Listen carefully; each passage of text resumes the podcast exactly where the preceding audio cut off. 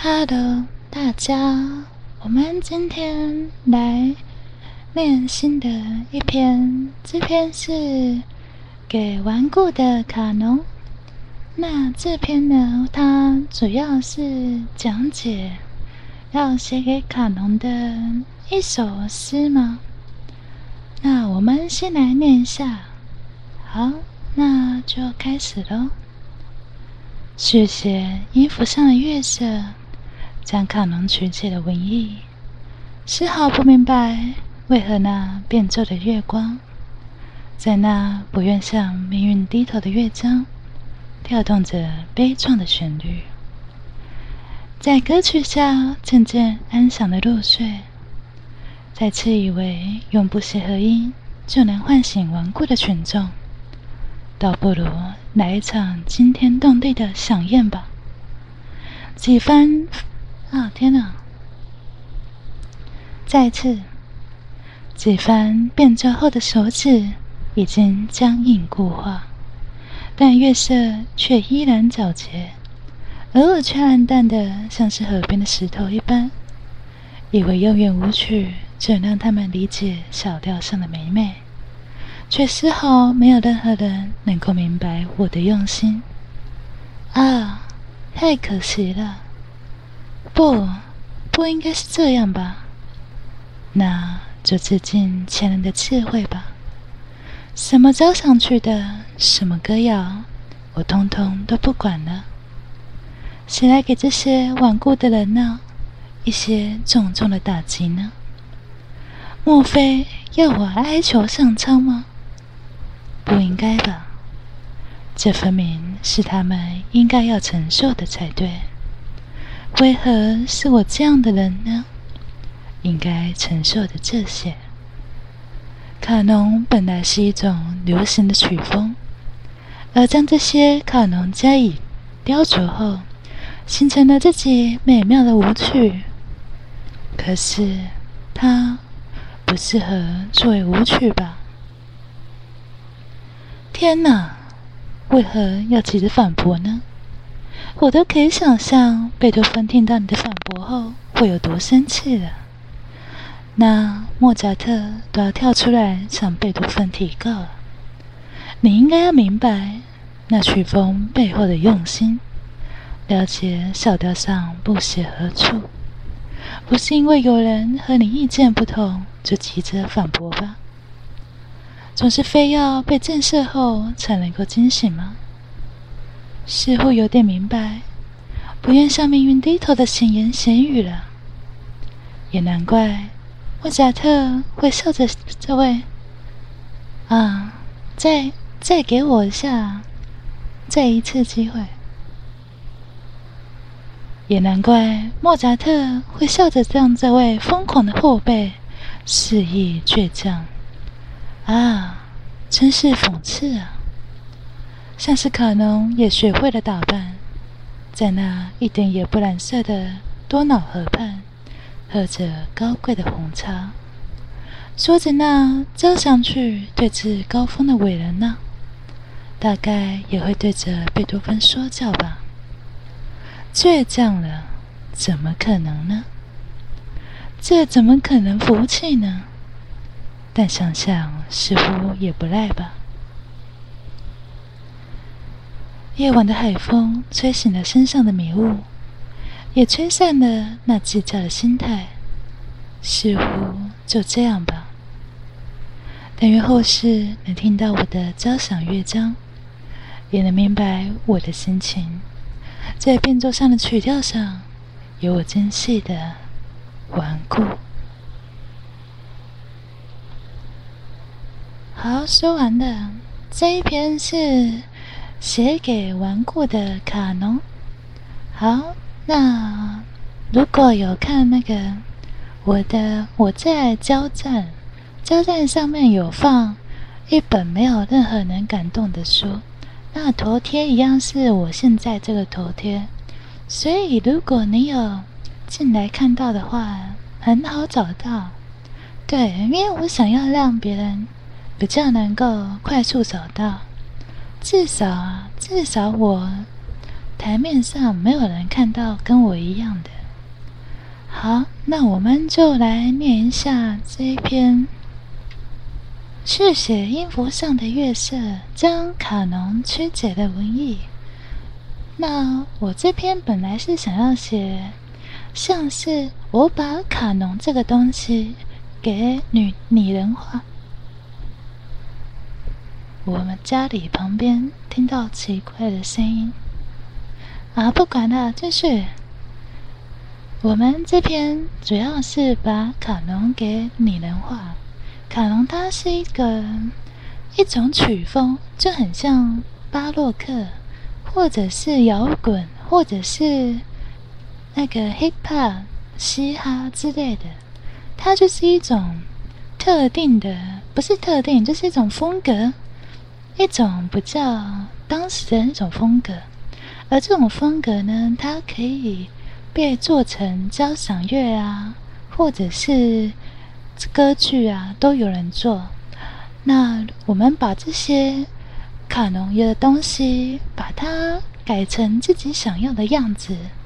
可能同一首歌《小星星》，你可以用成很很自己的风格，这样对，反正就是每个人都有各自的。不一样的样子，只是我们不明白，卡农它其实它的前身是类似像写给月色还是月光的那一种风格，所以你不明白卡农它前身的那种个性的时候，你反而把卡农去做成像是要写给一头牛，或者是。你要写它的建筑物，可是卡农它本身就是专门写给像是月光那一类的抒情吗？或者是那一类的感伤，偏向忧愁，或者是怎么讲？就是我也不太会说，就是它很像是你在听完一场音乐会。八点多九点多走出歌剧后，你会发现的那一种气氛，给我的感觉很像这样，就是他不见得会看到月光，可是你走出来欣赏到那一片天空的时候，你就会有这样的感觉。那我们继续往下面讲喽，不愿向。命运低头的乐章，跳动着悲壮的旋律。这里是在讲贝多芬的第五号吗？五号交响曲，它是命运交响曲。它主要很多很多个章节，那其中到一个章节，它是在用比较平稳的，然后最后突然一个很大的重重击，这样这样的歌曲下。大家可以慢慢的，好像在聆听，慢慢的，很轻声的，像轻轻的这样，那我们就会觉得非常的安静，非常的舒服，会想要慢慢的入睡，然后我们就可以听着他的歌声，听着他的声音，突然就会有一个大的重心给你吓一跳。所以我们就会把这个东西再次以为我们这就是那个命运交响曲，它也很像这样。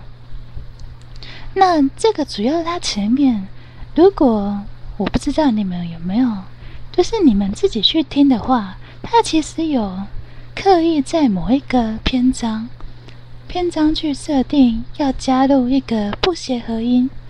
不协和音怎么讲？就是本身它可能是二四六，它是往上顺序的上去，可是它会突然给你一个很奇怪的一，你会听的时候很很别扭，会听到很奇怪的声音。总之就是就是很不协和就对了。你以为加入一个不协和音当做？可以唤醒那些顽固的群众，可是他们不明白，也不晓得。到最后，他们只是忽略了这个你的用心而已。倒不如就来一场惊天动地的响宴吧。而这个响宴就很像是贝多芬他他的为了这一首，因为他那时候算晚年吗？他的中年晚年，他的耳朵出现问题了，所以他不愿向命运低头。当时也是有很多人在旁边闲言闲语啊，说。你听不到了，那你做出来的歌曲还能听吗？我能相信你吗？我应该要把钱投在你身上，让你继续筹办演唱会吗？不是演唱会，是歌，那个弹奏的。说啥呢？然后我们以为可以用圆舞曲的方式。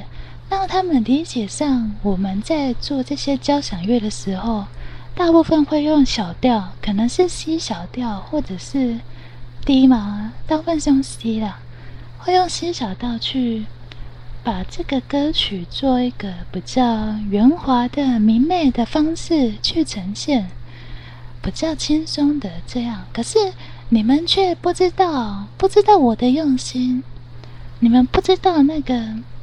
我在第某一个章节安排的不协和音，你们听不出来，你们也不明白我用小调的原因，你们都不明白。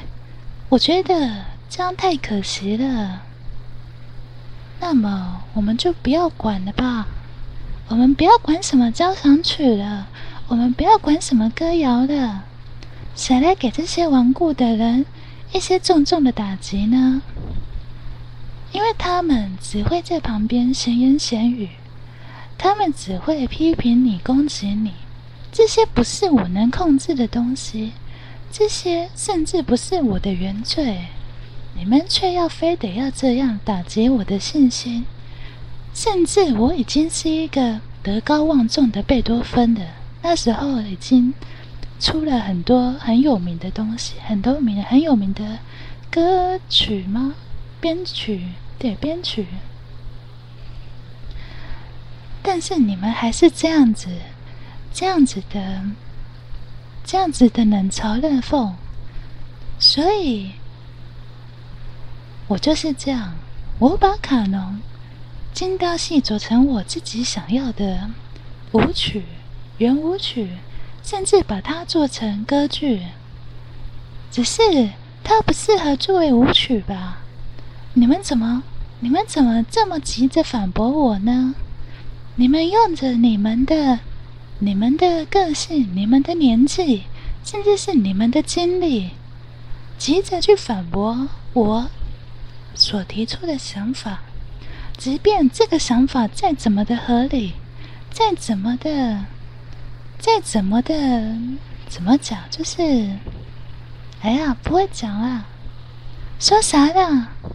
你们只会想要想要反驳我而已，你们都没有想要停下来想一下，想要思考一下，为什么我会说这样的话？我说这样的话之后，你怎么回应会比较好？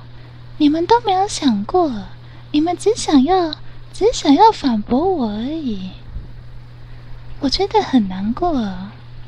你们也不是什么随便的路人，你们可能也是经常听音乐会的人，可能是一些德高望重的，甚至你可能是我的我的前辈，我的我的老师，你可能是巴赫、巴哈，或者是柴可夫斯基，或者是谁谁谁这样，不知道。可是你们就。你们只会想要急着反驳我，我都可以想象贝多芬听到你的反驳会有多生气了。那莫扎特都要跳出来向贝多芬提告了，因为贝多芬当时在写那一篇的时候，他是有有点像是致敬的意味，致敬着莫扎特。他们好像，他们好像。差二十年吗？还是三十年？忘记了。他们的像莫扎特，他是前辈，他已经很有名了。然后贝多芬才刚才刚展现出他天才的样子。对，所以他在作曲的时候，有时候会致敬一下莫扎特。这样，你应该要明白那曲风背后的用心。了解那个不协和处，为什么要这样安排？不是因为有人跟你意见不一样，你就急着反驳，非得要被那第五号交响曲的重音震慑后才能够清醒吗？天哪，我好像有一点点明白了，为什么你要这样做？不愿向命运低头的闲言闲语，好像真的、真的、真的只能这样。突然的重音，才能够让他们清醒。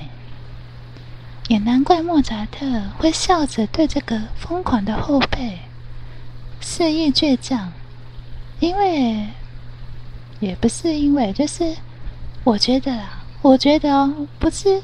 不是后人对他的评价，也不是别人对他怎样。我个人觉得，我觉得贝多芬他的个性很很不服输，很像很像想要证明自己的那一种个性，所以他会让让别人有这种感觉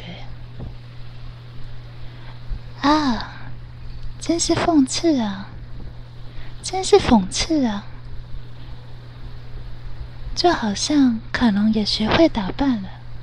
卡农他坐着坐在那蓝色多瑙河上旁边河畔上，可能是左岸，可能是右岸，随便。Forever，总之他就是坐在那里。可是那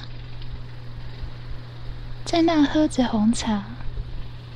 对，好，那就这样。倔强人怎么可能服气呢？但是想一想，好像也不赖吧。夜晚的海风吹醒了身上的执迷不悟迷雾，似乎就这样吧。我已经无所谓了。但愿后世听到我的交响乐章，也能够明白我的心情，有我精雕细琢的顽固。说啥呢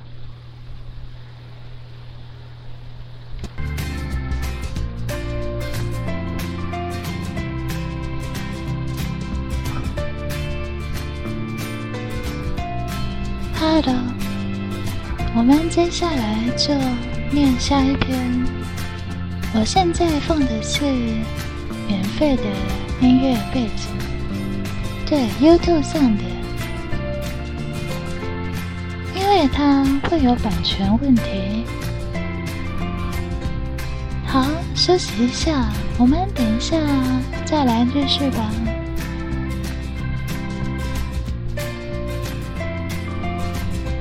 说啥呢好的那我刚刚应该有很多次都不小心喷麦了，所以不要太在意。对，好，那就是这样。对，好，我不知道讲什么的，那我们来念一下，何故呢？还是要只是因为你的温柔？温柔，我想一下，温柔，温柔好像比较短。好，那我们来念一下。也许文笔无法坐落在每一个人的眉梢的心间。我讲话有一种，我不知道怎么讲，就是这是我平常讲话的声音，可是我用念诗词的方式会不一样，就是。应该每个人都不一样。你是会用比较装模作样，这样讲对吗？有一点点像装模作样的讲话方式。那我们来练一下喽。也许文笔无法坐在美人的眉梢之上，也许只是一个学习会因为下雨而雀跃的时刻。我总是幻想着可以在咖啡厅旁边就看见你的笑容。我知道我很傻，很悲观，但你想过吗？也许是你让我这么认为的。如果不是你这样的人呢？闯进我的眼眸！天哪，等一下，我这篇是不是念过了？我感觉好像好像念过了，完蛋了！我好像有，对我好像念过了。啊，好了，不管了，总之就这样吧。这一篇。二十分钟，差不多吧。好，那我们就这样了。说啥呢？那我们最后跟大家聊一下。对，我这个比较像是我一个人的，一个人的，怎么讲？像是日记吗？我会想要。把这些东西记录下来，把我的心情写成很像、很像一些散文，可是又不像。总之，我的我的文笔很奇怪。我以前小时候、国中的时候、高中的时候，都很佩服那些文笔很好的，他们会会在那些布告栏上面出现。出现他们的作品啊、新诗啊、散文啊，或者是学校专门制定成书的一些那个刊刊物吗？就是比赛的东西，我好像都没有都没有参加。对，我以前等一下，这样会不会透露年纪？应该还好。我以前都是拿五级分的那一种，对我没有拿过四级分，我也没有拿过三二一都没有，很少啊，真的很少。可是我也没有拿过六级分，我的印象中好像没有。说啥呢？对啊，可是我，我好像。我好像只有一次而已，一次出现在布告栏上，之后就没有了。可是对我来说，散文跟作文其实是很不一样的东西。还有你写小说的那些叙述跟作文也是，也是不一样的。我觉得啊，所以你要更懂得去描写那些东西。我觉得那些人真的蛮厉害的，即便即便我已经到对到这个样子，不是这个样子，就是已经到这个这个那个了，嗯，对，就是这样，对我还是会觉得现在的国小生有有写作文比赛放在布告栏上那些人非常厉害，真的。国中生、高中生都是超厉害的，我是由心的佩服，真的。唯一会让我看不起的就是他的作文三级分，那个太扯了。再再笨也会至少四级吧。虽然说我不知道现在大家是怎么评分的，不管了。反正就是这样，对。那如果你也喜欢的话，可以看一下我在交战上。交战嘛，就是 banana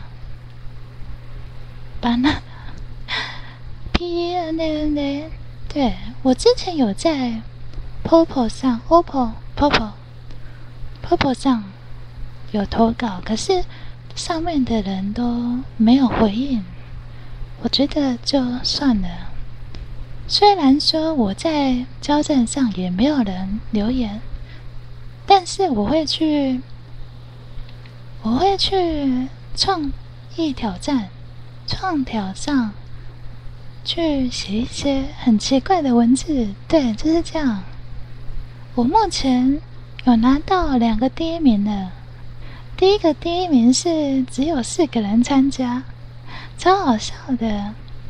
因为人很少，所以我就拿到第一了。那就这样了，我不知道要讲什么了。我之后应该会说。何故呢？那一篇，对我那一篇还没有讲，因为你的温柔好像也没有讲，我忘记了，应该是有吧？对我之后会念何故，好，那就这样了。对，这篇简短的就可以了。那就这样喽。我是，好奇怪，我是不是应该要改名呢？那就叫我海清吧。对，就这样。拜拜，拜拜喽。说啥呢？